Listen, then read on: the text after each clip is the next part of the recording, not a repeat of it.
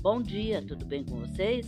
Hoje é 23 de março, quinta-feira de 2023, e eu desejo um dia maravilhoso, cheio de coisinhas de fazer sorrir.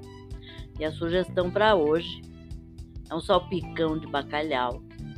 E os ingredientes que você vai precisar são meio quilo de bacalhau de salgado cozido e desfiado, você já encontra esse bacalhau dessalgado e desfiado para comprar separadamente.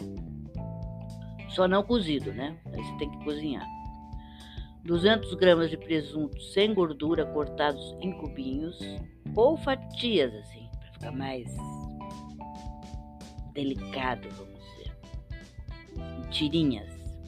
Uma cenoura crua ralada. perdão, meia lata de ervilha, meia lata de milho, um tomate picado, uma cebola picada, três dentes de alhos picados, um vidro de palmito cortado em cubinhos, um vidro de maionese, azeitonas picadas a gosto, salsa picada a gosto, um pacote de batata palha, azeite a gosto. Um modo de preparo. Primeiro refogue o bacalhau com azeite, cebola e alho. Espere esfriar.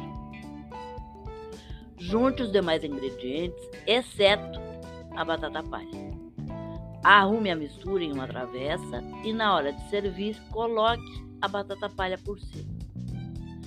Difícil? O que, você achou? Fica gostoso pra caramba. Uma sugestão legal para Páscoa. Espero que vocês tenham curtido e até amanhã, se Deus quiser.